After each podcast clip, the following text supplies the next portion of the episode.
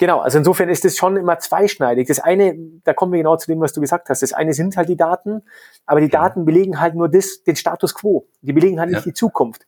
Und dazu braucht es halt doch nochmal die Vision, die du auch bereit bist zu gehen.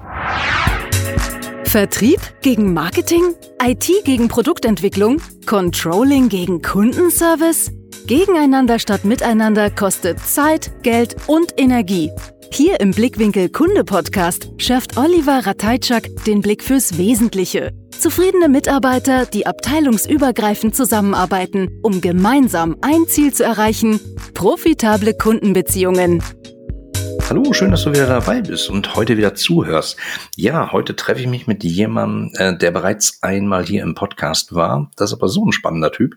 Der hat nämlich eine ganze Menge zu erzählen und der ist nicht nur Extrembergsteiger. Und äh, wenn ihr euch die Folge 105 mal angehört habt, äh, habt ihr davon vielleicht ein paar Eindrücke bekommen oder ihm äh, folgt bei Instagram oder seine neuen Dokumentationen gesehen habt, zum Beispiel bei Amazon Prime, werdet ihr einen Eindruck davon bekommen, wie beeindruckend das ist, was, was er tut. Aber er ist eben nicht nur Extrembergsteiger, Bergsteiger, sondern tatsächlich auch Geschäftsführer, internationaler Geschäftsführer der Marke Dynafit, also des Ausrüsters für ja, Bergsteiger-Equipment. Ich weiß gar nicht, ob das der richtige Ausdruck ist. Es ist aber egal, das kann der Benedikt uns gleich erklären. Also, ich begrüße heute ganz herzlich den Benedikt Böhm. Hallo Benedikt. Hallo Oliver, vielen Dank für die Einladung.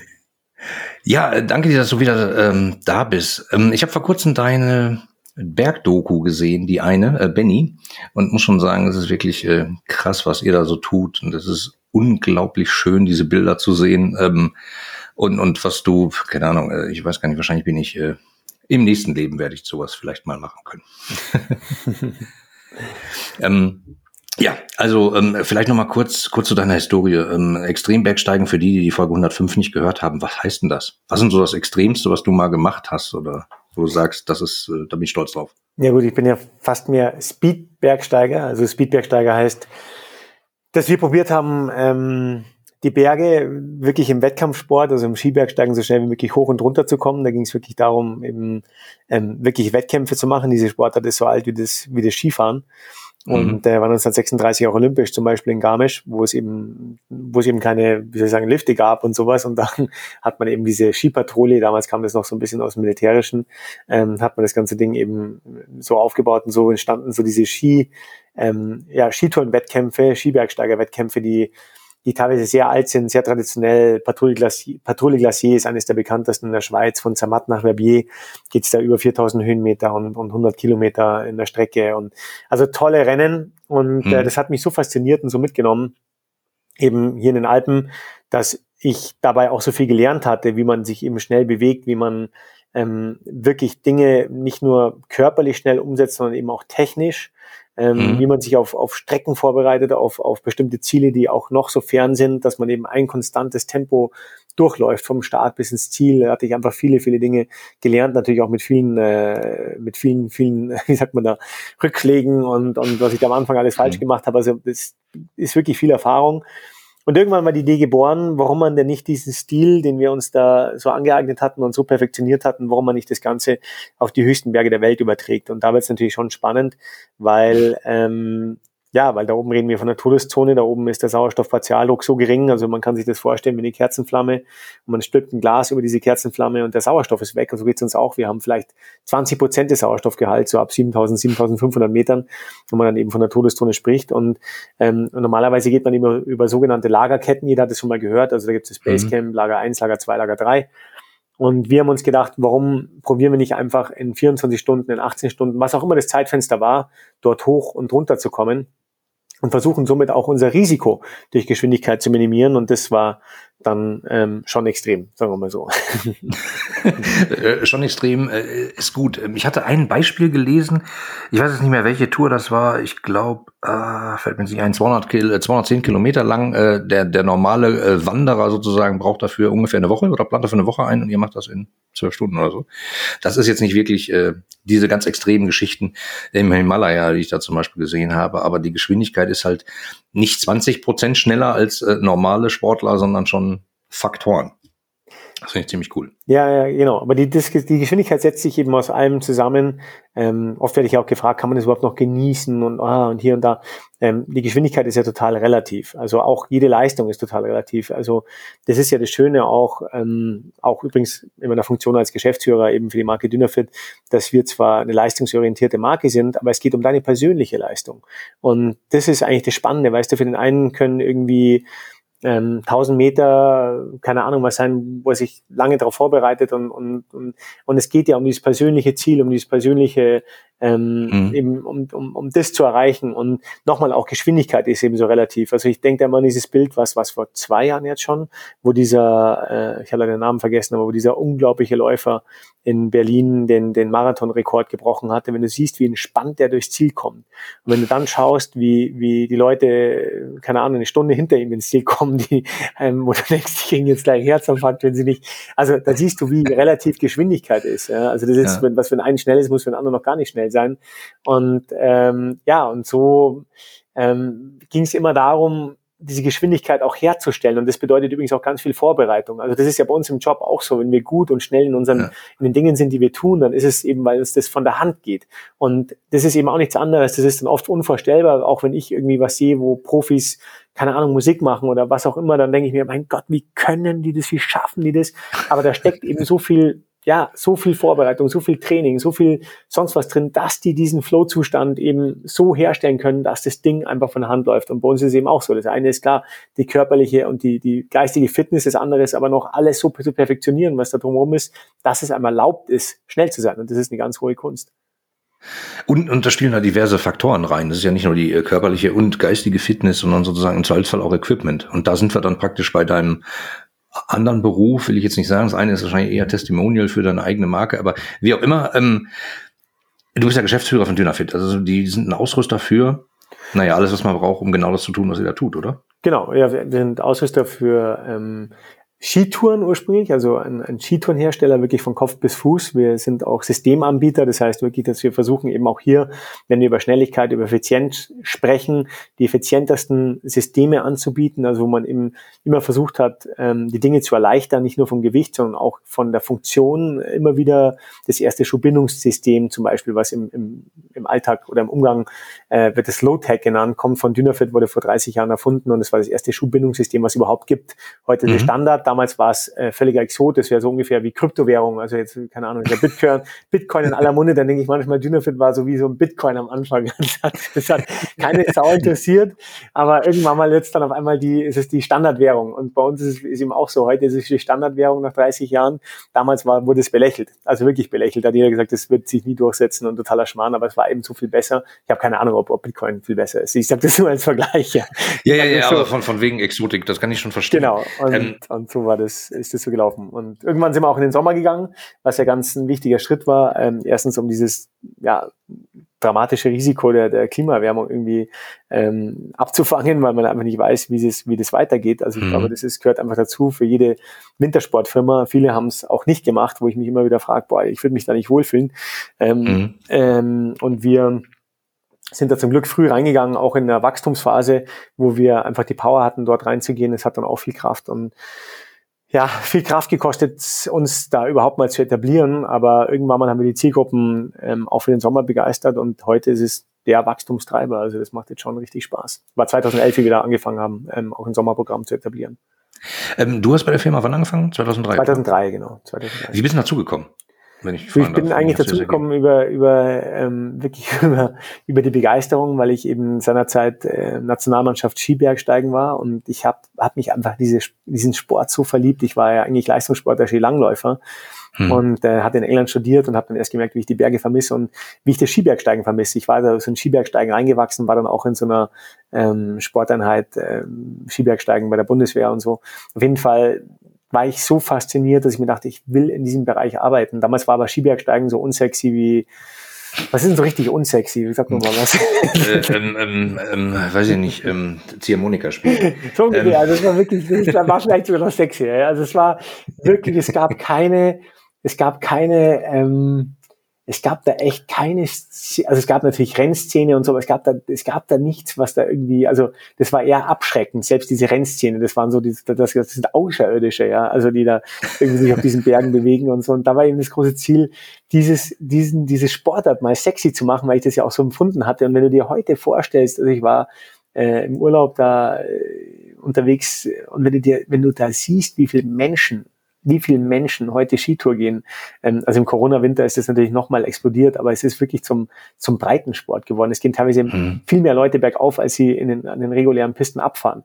Also da hat sich wirklich was gedreht. Ähm, nochmal beschleunigt durch Corona, muss man sagen, aber schon die letzten Jahre. Der Sport ist jetzt echt in der Breite angekommen und das hätte man vor 17 Jahren niemals für möglich gehalten. Ähm, spannend, dass du sagtest, ihr seid dann sozusagen in den Sommer gewechselt. Also ihr wart vorher reines Wintergeschäft ähm, und äh, du und deine Kollegen, wahrscheinlich habt euch Gedanken gemacht, äh, Erderwärmung, wie sieht denn das aus? Vielleicht gibt es bald keinen Schnee mehr, dann wird es ein bisschen schwierig. Ähm, trotzdem hast du gerade gesagt, äh, es gibt Kollegen, die gehen da nicht so mit. Also die gehen nicht direkt Richtung Sommer, sondern die fokussieren sich weiterhin auf den Winter.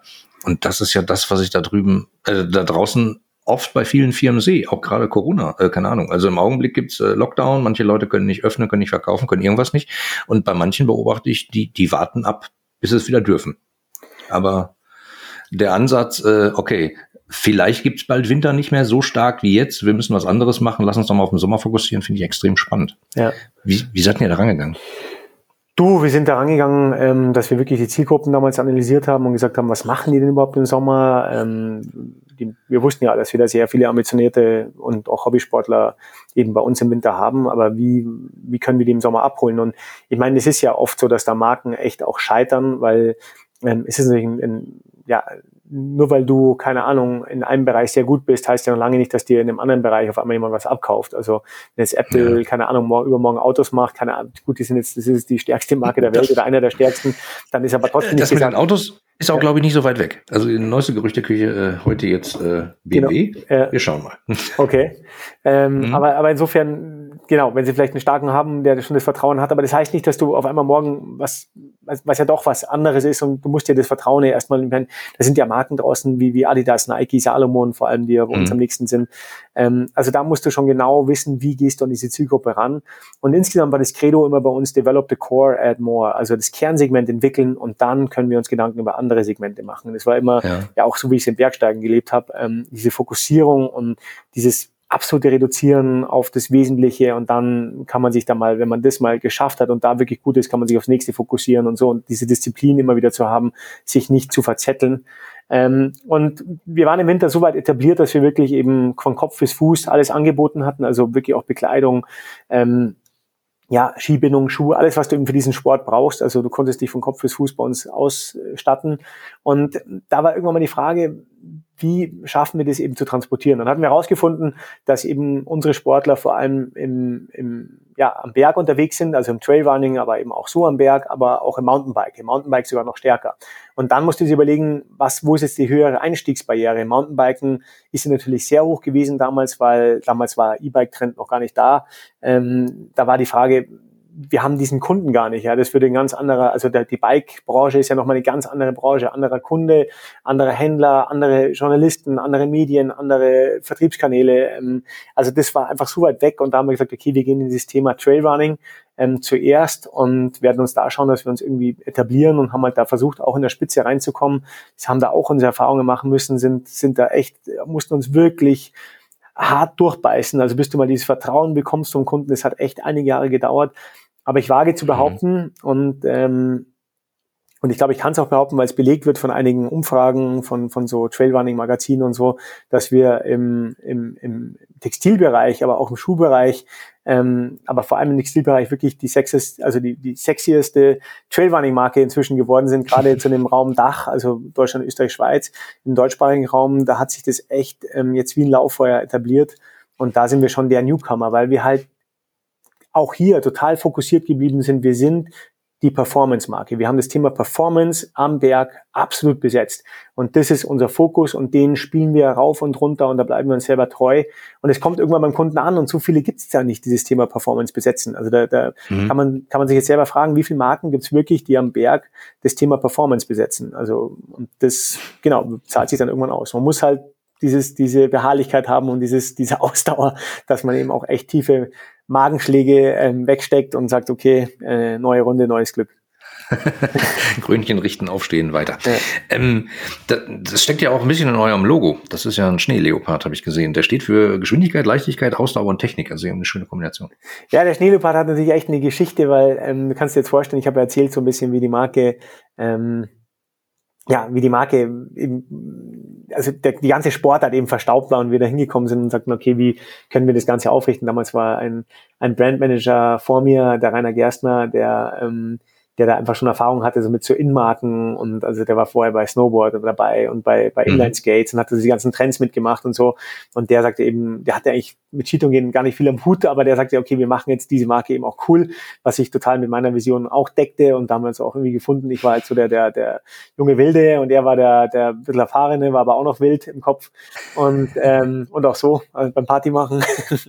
und so ähm, haben wir dann irgendwie kam er dann und hat gemeint, hat er die Agentur gesucht und so weiter. Und so kam, ist dieser Schneeleopard geboren. Und vorher hatte Dynafit ja so ein typisches klassisches, ähm, ich nehme jetzt immer mal dieses Wort in den Mund, ähm, dieses typische klassische Ski-Nazi-Logo, ja, also irgendwelche Sterne und Striche und keine Ahnung was, was halt jedes, okay. jede Skibrand so okay. hat, relativ unemotional. Und das war dann schon was Besonderes, dass eine Marke, also im Skibereich, sich ein, ein, ein Tierkreis-Logo irgendwie sucht. Und wir hatten lange gesucht, bis wir das gefunden hatten. Und äh, der Schneeleopard, ähm, also ich kannte das Tier ganz ehrlich gesagt vorher überhaupt gar nicht, aber es ist ein faszinierendes Tier. Ich habe immer in meinen Expeditionen in Pakistan, Nepal und, und Tibet und so immer nach ihm Ausschau gehalten. Ich habe einmal Spuren gesehen, aber niemals das Tier selbst, weil es so wenige gibt leider. Ähm, deswegen mhm. setzen wir uns auch sehr für den Erhalt der Schneeleoparden ein. Aber die, das ist das, dieses Tier kann 13 Meter aus dem Stand springen. Es ist, es ist unwahrscheinlich Ui. kräftig. Es hält sich durch besondere Tatzen, eben kann es auf dem Schnee gleiten und also es ist ein super spannendes Tier, ganz selten gesehen worden. Ähm, und das passt natürlich perfekt zur Marke und, und da haben wir uns ähm, in diesen Schneeleoparden verliebt. Und ich finde auch das Logo, ich sage es jetzt nicht, weil ich dafür arbeite, aber ich finde das Logo tatsächlich eines der coolsten Logos, die es überhaupt gibt. Ich werde nie vergessen, wie ich irgendwo im Manaslu war, am achthöchsten Berg der Welt. Und da kam ein Südamerikaner äh, den Berg runter, ich weiß nicht, war er Kolumbianer oder ich weiß nicht was, und der kam runter und meinte, this logo is so fucking cool, I can't believe it. und äh, ja, und das Logo spricht die Leute an. Das, das schaut dich ja auch so direkt an. Das hat schon, hat ja einfach was. Ähm, man, man spürt deine Begeisterung und das ist, glaube ich, auch schon der Unterschied zu vielleicht anderen Unternehmen, die, wie soll ich sagen, die sagen, äh, unsere Datenanalysen haben ergeben, äh, Sommer müssen wir was tun, da fehlt was, wir besetzen das jetzt mal, wo ist der Wettbewerb, da ist eine Lücke, da gehen wir mal rein und gucken mal, ob es geht. Was ich leider auch oft so sehe, völlig herzlos, will ich jetzt nicht sagen, aber äh, da, datengetrieben, ohne, teilweise ohne Sinn und Verstand, äh, gucken wir mal, ob es klappt. Und äh, ihr, ihr seid ja den anderen Weg gegangen und äh, Ihr wusstet ja, dass es geht, aber es war halt uncool. Ja, ich habe ihn, ich habe ihn, sagen wir so, ich habe ihn gehen dürfen. Also da muss ich natürlich sagen, da habe ich einfach ein, ein, tolles Vertrauen von der von der Familie Oberrauch und, und natürlich auch vom Inhaber Heiner Oberrauch ähm, von Anfang an bekommen.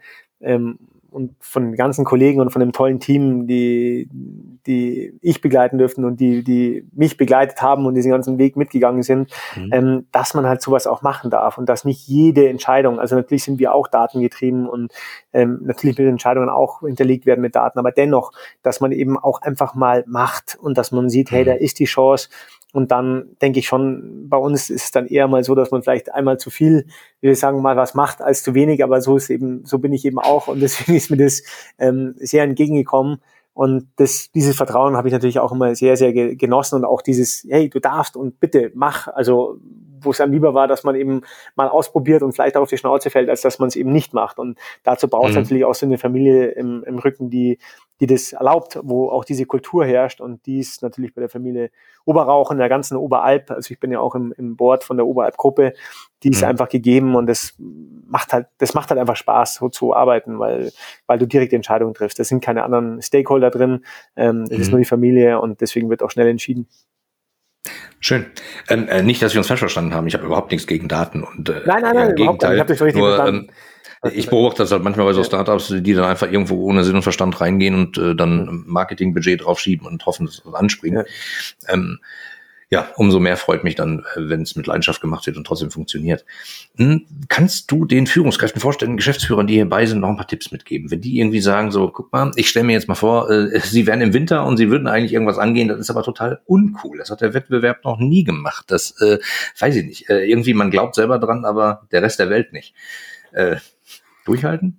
Boah, das ist total schwierig. Ich glaube, es war schon natürlich ein, ein, immer wieder ein Thema. Ich habe das übrigens auch immer wieder. Ich habe heuer ähm, durchgesetzt, dass wir Skisets machen. Das hört sich jetzt ziemlich banal an, aber es mhm. war doch in unserer Branche eine, eine, völlige Neuheit. Also das heißt, dass wir ähm, Bindungen bereits auf Ski montiert haben, die Fälle drauf. Du brauchst ja Steigfälle, um auf diese Berge hochzukommen, die du dann abziehst, um wieder runterzufahren. Vorher wurde es als mhm. einzeln verkauft und so. Aber da fehlt dann oft, ähm, also oft die Vision, wie kann man jetzt das verkaufen? Und dann wird gesehen, was alles eben, ähm, wie soll ich sagen, was alles wegfällt, der Service und das. Und warum mhm. und so weiter, aber es wird nicht gesehen oder zu wenig gesehen, was, wie es eben das Leben des Kunden erleichtert. Also ich glaube, dieser Kundennutzen, der muss natürlich ja. immer im Vordergrund stehen und wir wissen alle, der Kunde geht da nicht mehr zurück, wenn mal was leichter geworden ist. Das sehen wir mit unseren ganzen technischen Geräten und so, wenn mal was leichter geworden ist in deinem Alltag, dann gehst du nicht mehr zurück. Und mhm. ähm, die Zeit, die du vielleicht vorher für den Service, wo du denkst, mein Gott, das fällt mir dann der Service weg, weil ich die Bindung nicht mehr montiere und ähm, verliere dann meine, keine Ahnung was, die wirst du woanders immer noch super einsetzen können für den Kunden, ja, anstatt dass du im Keller stehst und Bindungen montierst. Und das ging heuer eben auch total ähm, durch die Decke. Aber das erste ist eben diese Vision vom Kundennutzen. Ich glaube wirklich, wenn du sagst, dies, das ist ein echter Mehrwert, ähm, der bringt wirklich die, die Sportart, in unserem Fall vielleicht woanders, eben, das bringt das Ganze weiter und erleichtert das Leben des Kunden, ähm, dann gilt es dran zu bleiben. Ähm, ich habe dann eben auch erlebt, ich meine, heute gibt's ja so tolle Funktionen mit Survey Monkey oder Plattformen, mhm. wo du, wo du deine Kunden direkt befragen kannst über die Website. Ich meine, wir haben ja 100.000 Follower und kannst deine Kunden direkt befragen, was wir davon halten, wie das. Aber mhm. auch hier muss man vorsichtig sein, weil manchmal fehlt eben die Vision, das wirklich zu teilen. Man kann sich noch nicht vorstellen, weil ganz oft, wenn man ja Dinge fragt, dann geben die einem das Beste, was sie heute beim Mitbewerb erleben. Ähm, mhm. Also verstehst du, was ich meine? Und das ist schon so eine ja, Gratwanderung, ja, wenn man den Anspruch hat, innovativ zu sein und wirklich den Schritt voraus zu sein. Das ist ja beim Bergsteigen auch so. Wenn du spurst, bist du der, der vorausgeht. Dann, dann ist eben da keine gemachte Spur. Das ist ja viel leichter, in derselben Spur zu gehen. Also wenn du, mit, wenn du der Mitbewerber bist und gehst in derselben Spur wieder ein, wieder, wieder, wieder, mhm. wieder ein Konkurrent, bist du Follower. Kann vielleicht auch eine gute Strategie sein. Aber wenn du eben vorausgehst, dann ist nicht alles planbar und machbar und, und tun und dann fehlt auch auf die Vorstellung, wo geht's denn überhaupt hin? Und das ist eigentlich die große Kunst zu sagen, hey, da setze ich, ich, ich, ich erfinde oder ich bringe Dinge, die sich der Kunde noch gar nicht vorstellen konnte ähm, und erfinde mich immer wieder selbst neu, weil es so ein, so ein Kundenvorteil ist, dass der Kunde am Ende sagt, ja, klar, da schlage ich zu. Das ist genau das Ding. Also wir haben, ich habe gerade, bevor wir hier das Gespräch hatten, hatte ich, ähm, ich hatte einen unserer den größten Kunden der Welt, also den größten Skitourenkunden der Welt, ähm, mhm. damals diese Sets vorgestellt vor vor zwei Jahren. Und der hatte, war total dagegen. Er war total dagegen, meinte, nein, und er macht den Markt kaputt und das und also es waren viele, viele Bedenken, obwohl er sehr innovativ ist und sehr normal solche Dinge mitgeht. Ähm, und da war ich echt auch so ein bisschen enttäuscht, aber ich war trotzdem so überzeugt, dass wir es machen. Ich hatte übrigens auch viele interne, die, die, die da nicht unbedingt äh, ja, dem total offen gegenüberstanden. Und ja. jetzt bin ich diesen Winter zu ihm hin und sagt, die Sets waren das erste, was ausverkauft war. Es war total unglaublich. Ich gehe genau diesen Weg weiter. Ich weiß gar nicht, ob er sich an dieses Gespräch damals erinnert, aber es ist dann doch spannend. Ja. Aber äh, damals war er noch nicht so weit, dass ich das vorstellen konnte, wie das tatsächlich beim Kunden funktioniert. Und jetzt hat gemeint, hoffentlich macht er noch viel mehr. Und ähm, Genau, also insofern ist es schon immer zweischneidig. Das eine, da kommen wir genau zu dem, was du gesagt hast. Das eine sind halt die Daten, aber die Daten belegen halt nur das, den Status quo. Die belegen halt nicht ja. die Zukunft. Und dazu braucht es halt doch nochmal die Vision, die du auch bereit bist zu gehen. Ja, sind ja auch nicht nur, wie keine Ahnung, also, also ähm, Daten sind ja eine Grundlage und da muss man sich halt Hypothesen bilden und dann versuchen zu verifizieren und vielleicht auch mal auszuprobieren. Das war ganz schön, dass du das gesagt hast, dass du sozusagen die Rückendeckung ähm, von der Familie dahinter hast, das mal auszuprobieren oder so mal Sachen zu testen und auch äh, auf die Schnauze zu fallen und neu zu machen. Richtig, das glaube ich auch ein wichtiger Punkt. Ich wäre auch total bereit gewesen, mit diesen Sets auf die Schnauze zu fallen. Also das war wirklich, ich war so überzeugt davon, dass ich auch gesagt habe, diesen Misserfolg, den stecke ich auch gerne ein. Also wenn es dann nicht klappt ähm, und wenn wir da wirklich damit scheitern, dann, dann ist es halt so. Dann haben wir es ausprobiert, dann wissen wir es auch. Aber ich wäre auch total bereit gewesen, mich da vorne hinzustellen und sagen, hey Leute, tut mir leid, war ich, war ich falsch. Ähm, wir ziehen es zurück und im zweiten Jahr gibt es eben keine Sätze mehr. Also nur so als Beispiel. Oh, ein Chef, der sagt, dass er was falsch gemacht hat, also war komisch. Nee, das ist gar nicht komisch. Ich glaube, das ist einfach nur, ähm, ich glaube, zeitgemäß und angebracht. Und ich hoffe, dass das in ganz vielen, ähm, in ganz vielen Firmen so ist, weil ähm, weil ich meine, wir sind ja alle keine Götter, nur wenn ich Chef bin, bin ich kein Gott und ich habe das immer auf Augenhöhe gesehen, also sowohl mhm. mit meinen Chefs, aber auch mit ähm, vor allem mit meinem Team. Ich glaube sogar noch mehr, also weil da auch, also ich habe das nie so bin ich einfach gepolt. Also ich komme aus einer großen Familie und ähm, das war immer auf Augenhöhe. Im Gegenteil, ich habe mich da immer, ich lasse mich sehr, sehr gerne überzeugen mit guten Argumenten und das mhm. will ich ja auch. Ich will ja diese guten Argumente haben. Wenn ich jetzt immer nur der bin, der recht, also will ich, will ich, will ich äh, recht haben oder will ich die beste Entscheidung treffen? Das ist ja immer das, was man sich irgendwie fragen muss. Und ähm, für mich war immer ganz klar, ich will die beste Entscheidung treffen. Und wenn mir da jemand dabei hilft und ganz im Gegenteil dabei helfen soll, weil er dafür bezahlt ist, ähm, dann noch umso besser. Also da habe ich echt ähm, da war ich immer irgendwie anders. Also das habe ich auch nie gebraucht für meinen, ich weiß auch nicht. Also ich hoffe, dass das beobachte ich aber auch wirklich, weil ich ja immer wieder mal auch in Unternehmen reinschauen darf, dass das sich schon immer mehr durchsetzt. Ja, ja, sehe ich auch, glücklicherweise. Aber es gibt tatsächlich immer noch so ein paar Exoten. Absolut. Voll wo ich dann äh, denke, oh, oh mein Gott, ihr habt Glück, dass ihr irgendwie traditionell noch äh, viele Kunden habt, die euch zwar wegbröseln, aber es reicht halt immer noch, um, um den Laden am Laufen zu halten.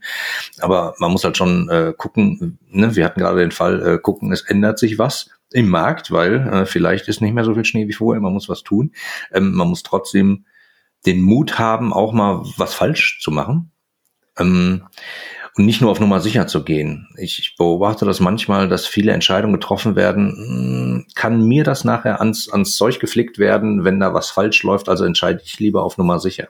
Klar. Also auch große Beratungen werden manchmal gebucht, äh, nicht weil man glaubt, dass sie die bessere Entscheidung treffen, sondern weil es halt die teuersten sind und äh, dann kann nachher niemand sagen, du hast aber was falsch gemacht, weil ich habe ja die teuersten genommen. Ja.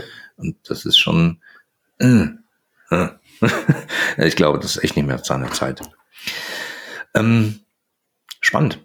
Total spannend, wie, wie, wie du das rüberbringst. Du hattest aber gerade auch gesagt, es gab auch Gegenwind, nicht nur am Markt, sondern auch äh, innerhalb der Belegschaft. Du musst nicht darauf antworten, wäre aber schön, wenn du es tun würdest. Was hast du dagegen getan?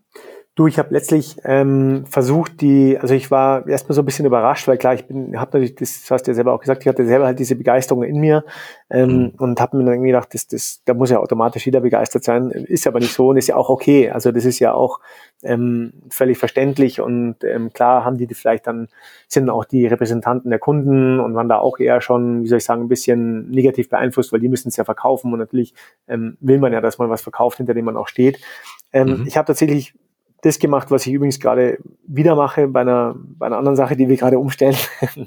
ähm, obwohl wir Kickoff-Meeting hatten und alles drum und dran, habe ich einfach nochmal alle nach München eingeladen, also alle Verkaufsleiter und dort waren ja auch ähm, Bedenken zu Recht, also wo man dann äh, gesagt hat, ja, aber wenn und der Kunde will das und so weiter, wo dann eben auch entschieden wurde, wir bieten nochmal dasselbe, sondern nicht als Set, als Format, also ich gehe jetzt zu sehr ins Detail, aber es mhm. war dann eben mit allen Ländern, die sozusagen die, die Vertriebschefs waren da gesessen und man hat sich einfach mal einen halben Tag hingesetzt und das Ding ausgeredet, aber auf der einen Seite eben auch Kompromisse geschlossen und gesagt und ihre Sorgen ein bisschen genommen und ihnen auch Alternativen an die Hand gegeben, wenn es eben wirklich nicht geht.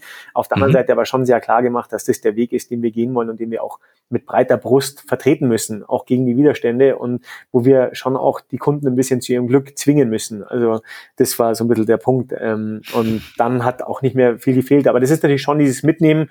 Ich hätte natürlich auch einfach eine E-Mail schreiben können, frisst oder stirb. Ähm, that's ja. it. Aber da auch sich dieser Konfrontation stellen, das war auch, wie soll ich sagen, glaube ich, für keinen, zumindest im ersten Schritt, ein angenehmer Termin. Da wusste jeder, das wird jetzt irgendwie so ein bisschen, ähm, ja. Schwierig. Genau. Also zumindestens Diskussionen geben. Und mhm. äh, das gehört halt auch dazu. Und am Ende sind aber alle rausgegangen und haben sich ähm, auf einen Kompromiss geeinigt, der der gepasst hat. Niemand hat sein Gesicht verloren und man hat den, man ist auf die Vertriebsleute zugegangen, hat aber trotzdem klar gemacht, hey, wir wollen das machen. Und ähm, ja, und zum Glück hat es dann, hat's dann in dem Fall geklappt. Gab auch andere Fälle, wo es nicht geklappt hat. Spannend ist dann ja sozusagen im Nachhinein mal zu schauen, äh, guck mal, unsere Annahme war das, äh, es hat geklappt.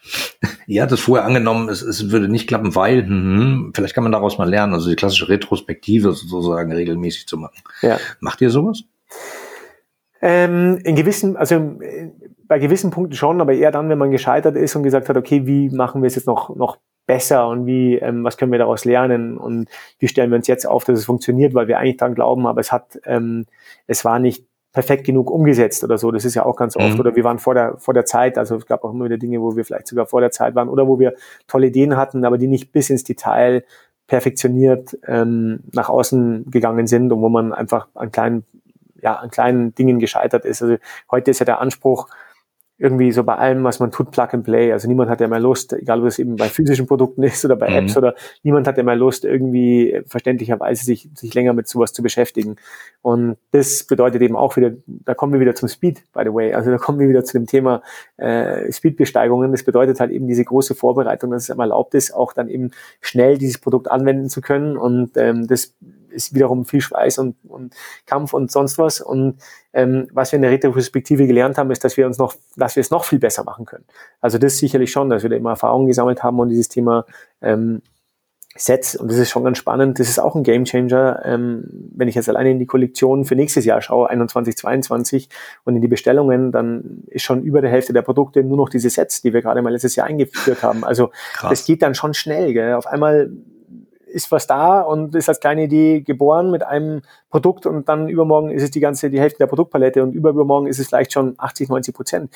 Also das ist schon extrem und, ähm, und da muss man einfach, einfach gut sein und immer wieder diese Argumente liefern, warum das auch so ist.